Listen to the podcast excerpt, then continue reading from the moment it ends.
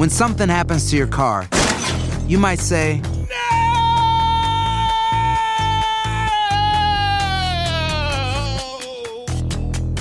My car. but what you really need to say is something that can actually help. Like a good neighbor, State Farm is there. And just like that, State Farm is there to help you file your claim right on the State Farm mobile app. So just remember, like a good neighbor, State Farm is there. State Farm, Bloomington, Illinois. Boost Mobile tiene una gran oferta para que aproveches tu reembolso de impuestos al máximo y te mantengas conectado. Al cambiarte a Boost, recibe un 50% de descuento en tu primer mes de datos ilimitados. O, con un plan ilimitado de 40 dólares, llévate un Samsung Galaxy A15 5G por $39.99. Obtén los mejores teléfonos en las redes 5G más grandes del país. Con Boost Mobile, cambiarse es fácil. Solo visita boostmobile.com. Boost Mobile, sin miedo al éxito. Para clientes nuevos y solamente en línea, requiere AroPay. 50% de descuento en el primer mes requiere un plan de 25 dólares al mes. Aplican otras restricciones. Visita boostmobile.com para detalles. When you need mealtime inspiration, it's worth shopping Kroger, where you'll find over 30,000 mouthwatering choices that excite your inner foodie. And no matter what tasty choice you make, you'll enjoy our everyday low prices, plus extra ways to save, like digital coupons worth over $600 each week. You can also save up to $1 off per gallon at the pump with fuel points. More savings and more inspiring flavors make shopping Kroger worth it every time. Kroger, fresh for everyone. Fuel restrictions apply. This is the story of the one. As head of maintenance at a concert hall, he knows the show must always go on. That's why he works behind the scenes, ensuring every light is working, the HVAC is humming, and his facility shines. With Granger's supplies and solutions for every challenge he faces, plus 24 7 customer support, his venue never misses a beat. Call quickgranger.com or just stop by. Granger, for the ones who get it done.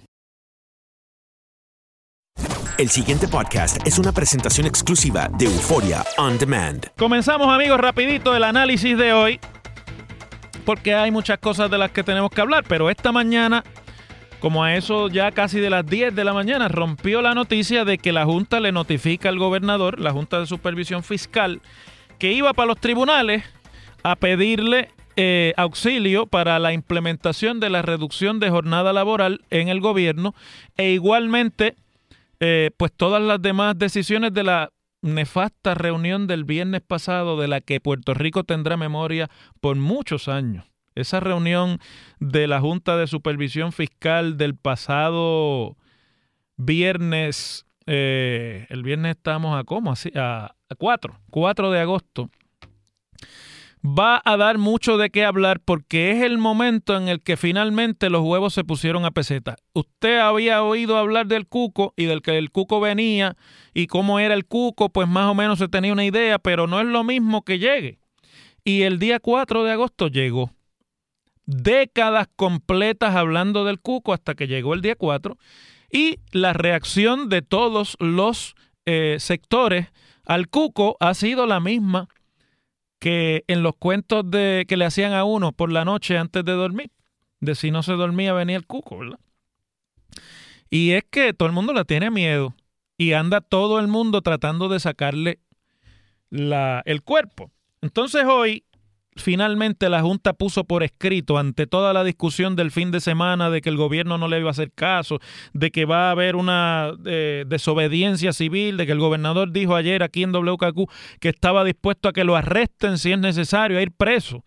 Eh, pues finalmente hoy la Junta con una carta de cinco páginas que yo creo que es la más fuerte, a pesar de que el lenguaje no lo es, es la más fuerte en contenido que hasta la fecha, desde que existe la Junta, se ha eh, recibido por el gobierno de Puerto Rico.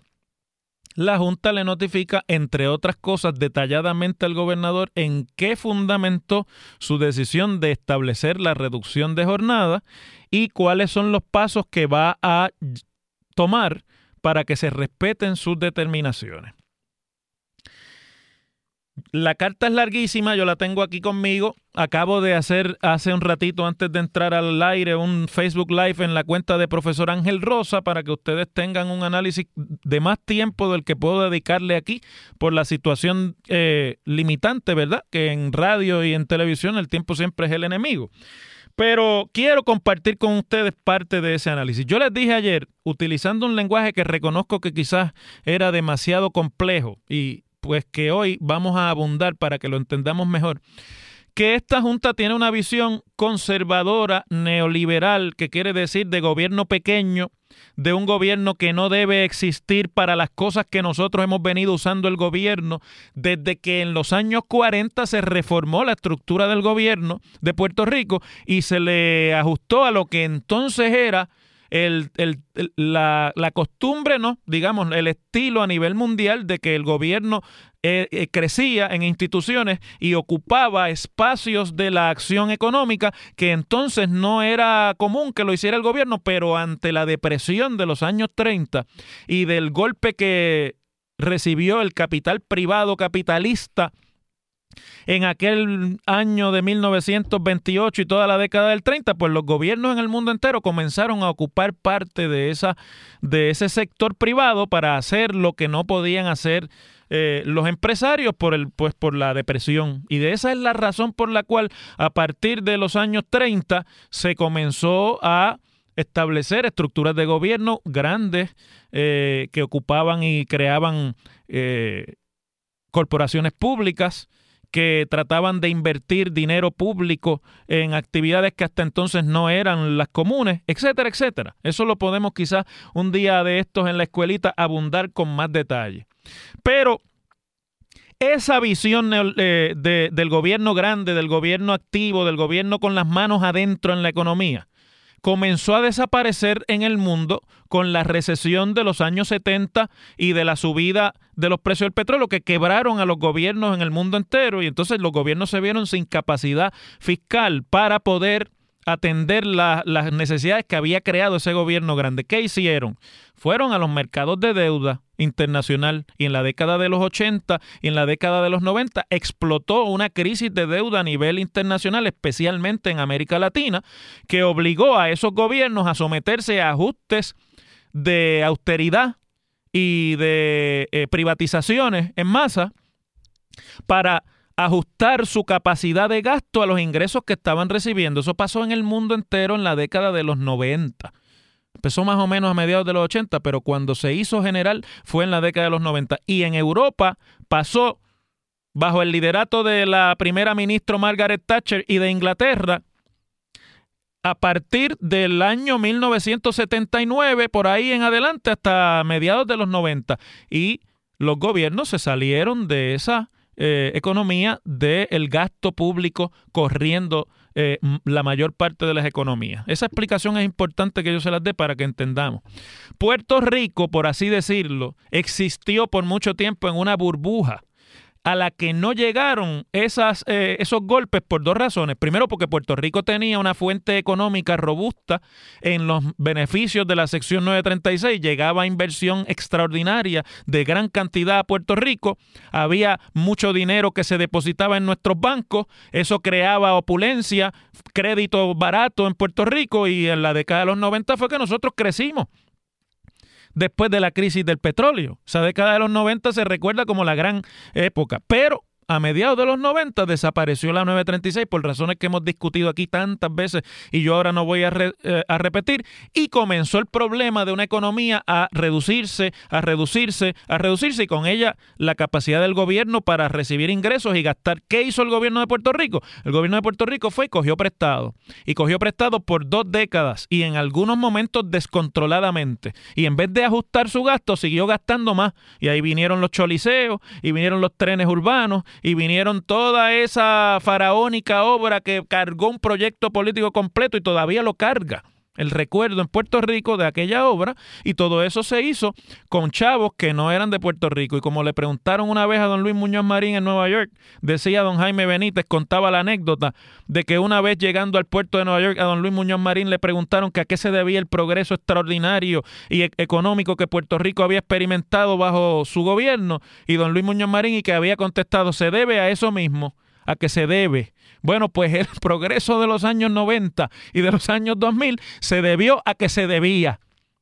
Y eso nos puso por encima de los márgenes de gastos que este país podía aguantar de acuerdo al tamaño de su economía, cada vez más pequeña luego de la pérdida de ese incentivo económico. Todo este resumen para que ustedes entiendan cuál es la mentalidad que informa la Junta versus a la que informa el gobierno. La Junta viene a hacer el trabajo que hizo el Banco Mundial, que hizo el Fondo Monetario Internacional y que hizo la Reserva Federal en los Estados Unidos y que aquí nadie había hecho todavía. Para eso fue que la nombraron. Viene a ajustar y el ajuste es de shock.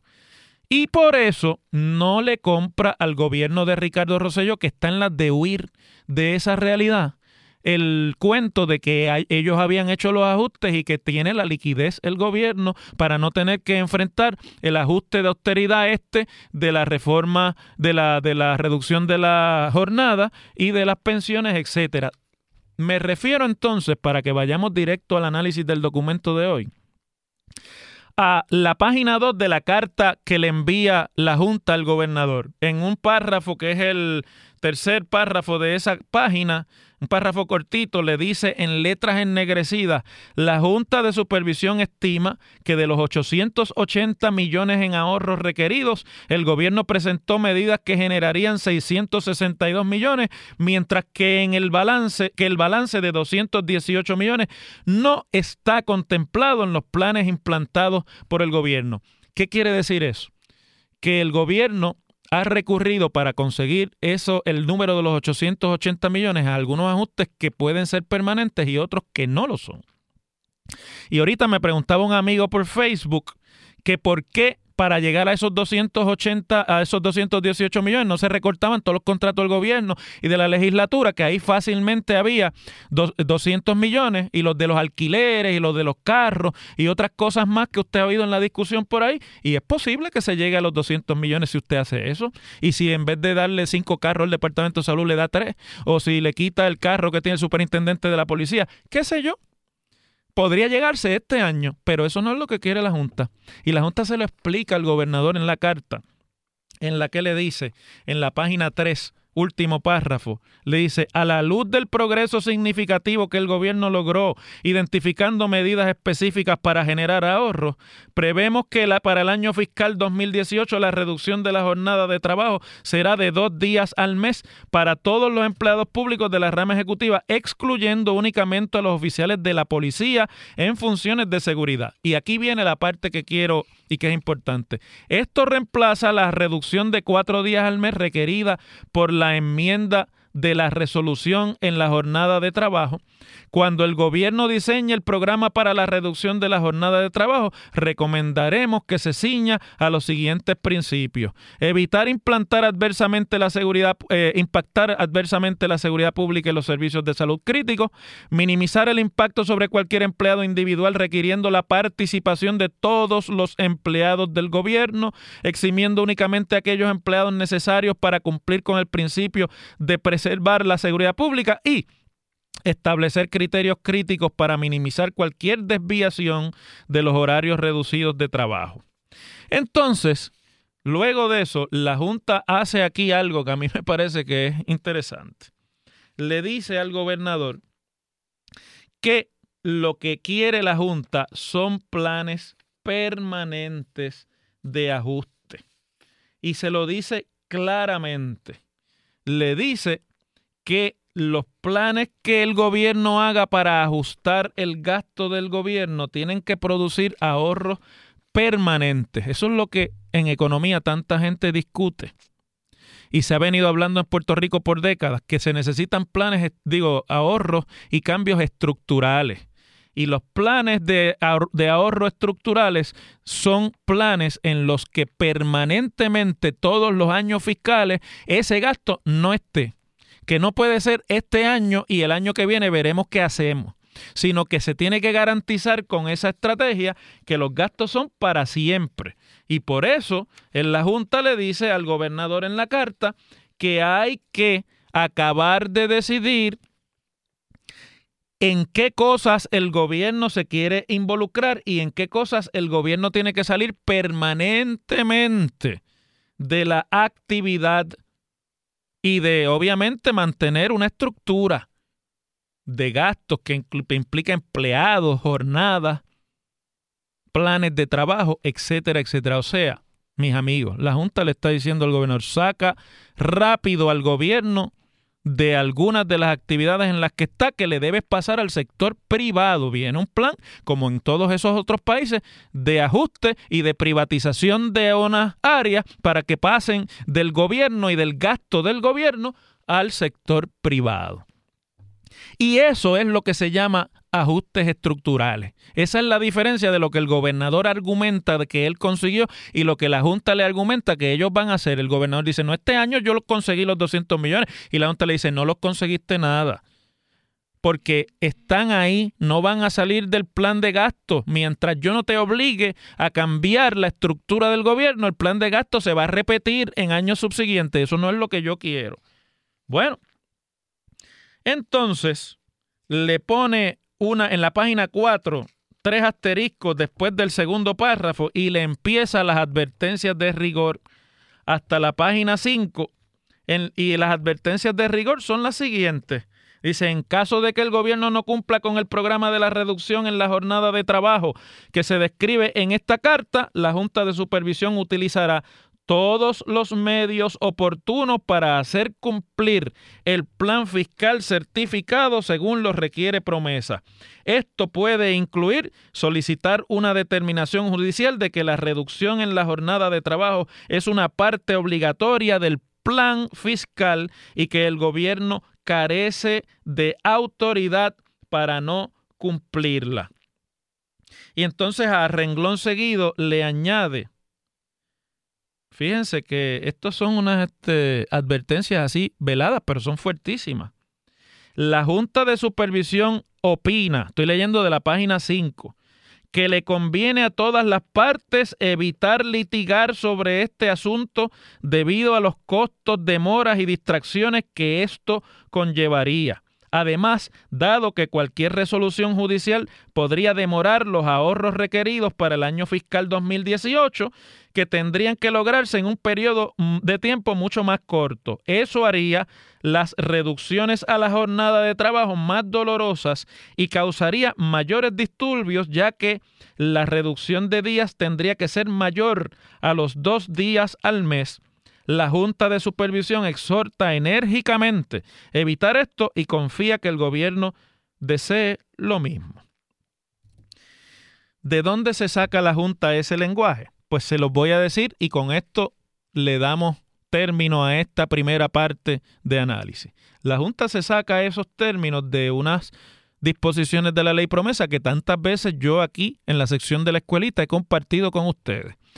Primero, del artículo 106E de la ley, que los que la quieran buscar, la pueden buscar y que está en español y en inglés, que se llama Revisión de las certificaciones de la Junta de Control.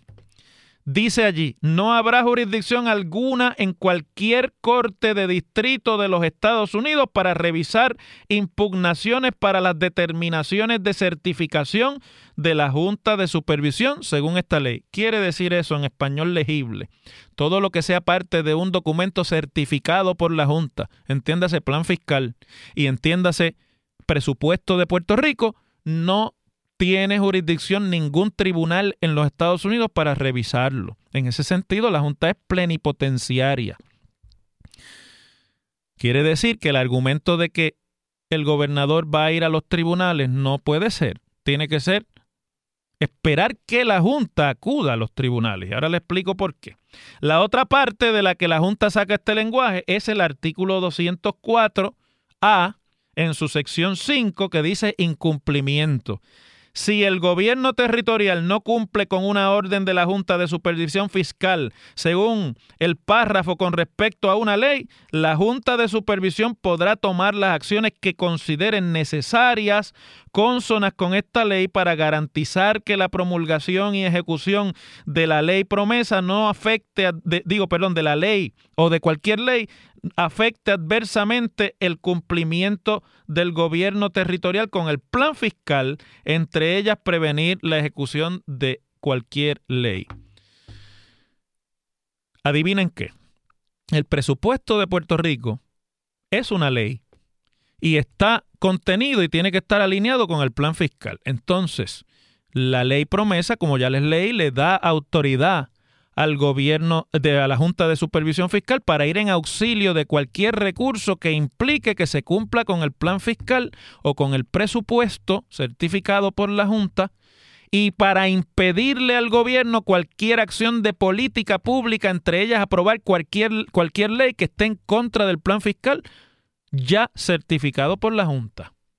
Por eso, ya el, el, cuento del gobierno de que el gobernador se va a dejar meter preso cambió.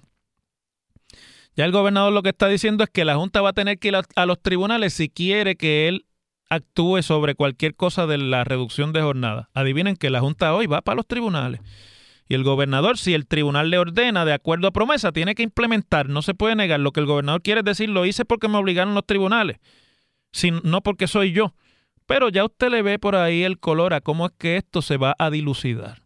Es decir, vendrá como una orden de los tribunales, tal y como fue en Detroit, tal como fue en Grecia, tal y como fue en, en tantas otras partes del mundo. Yo cumplo con mi labor de decirle a ustedes las cosas como son y explicárselas al pie de la letra para que entendamos bien que aquí ya esto está cruzando la raya y ya se le ve lo de pitcher y catcher a la jugada. Las cosas como son. En WKAQ se abre el aula del profesor Ángel Rosa. Conoce de primera mano cómo se bate el cobre en la política. Las cosas como son. Profesor Ángel Rosa en WKAQ. No puedo dejar el programa de hoy sin comentarles rápidamente una historia que ha sido hoy titular en la prensa, en el sentido de que los jubilados de Puerto Rico están eh, organizándose para ir a los tribunales contra la decisión de la Junta de reducir las pensiones y que hay un comité oficial de retirados que obviamente han presentado un recurso ante el Tribunal de Quiebra o ante la jueza Taylor Swain para que les reconozcan, ¿verdad?, como jubilados eh, derecho a intervenir en el pleito de quiebra de Puerto Rico.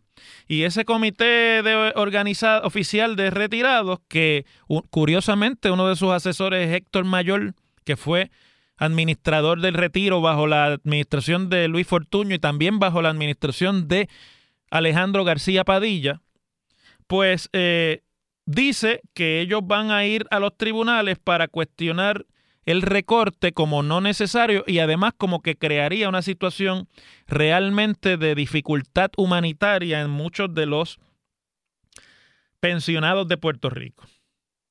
Porque obviamente las reducciones de que se habla aquí de las pensiones, básicamente cuando yo leo la información, mire, esto de lo que se trata es de reducir a todo el mundo prácticamente a una pensión mínima en Puerto Rico.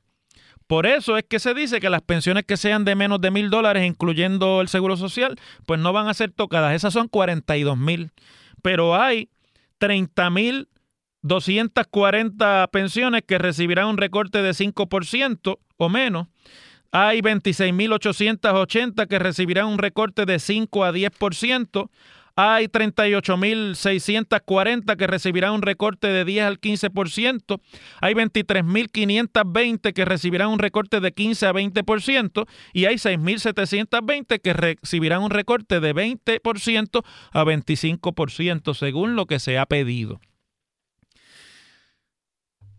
Todos los procesos de quiebra en los Estados Unidos han incluido demandas de los pensionados y de los sistemas de pensiones.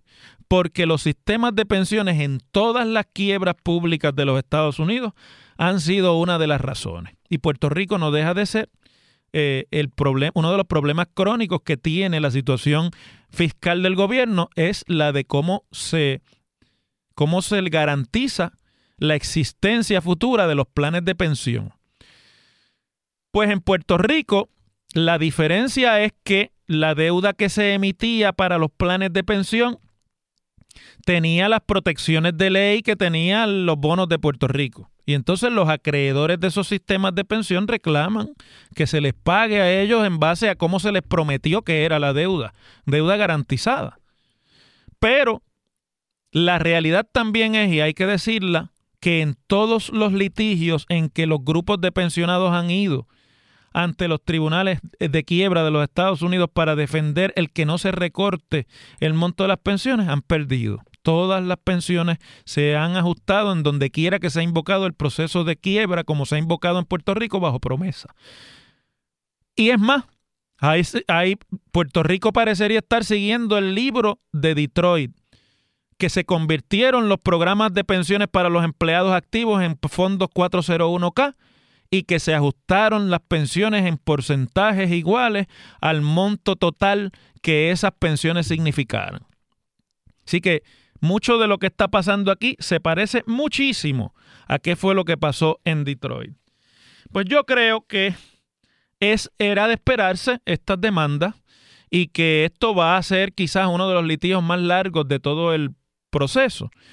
Pero creo con dolor en el alma se lo digo porque yo tengo dos padres que son pensionados de la Universidad de Puerto Rico y además porque yo pago un fondo de pensión de la Universidad de Puerto Rico también como empleado.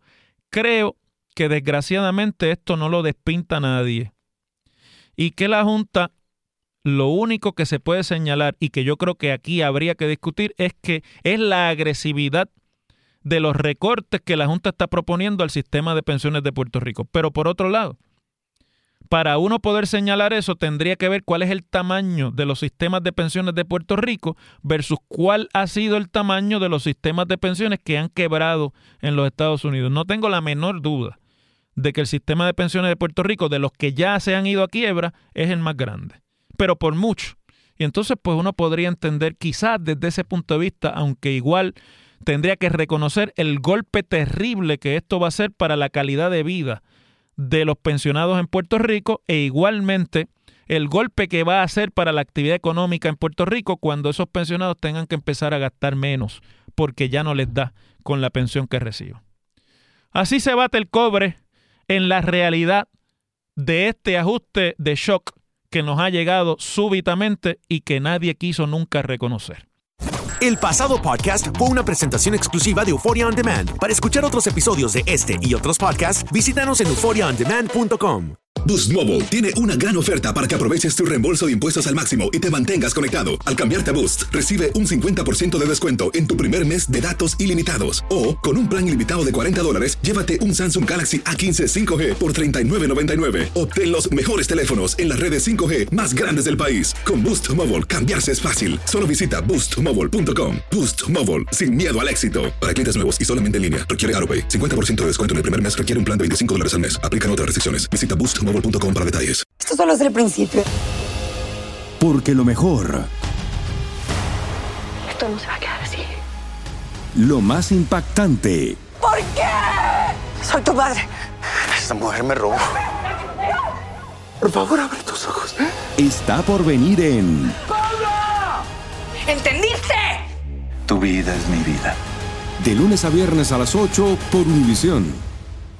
¿Y eso? Sí que amerita un brindis, ¿no crees?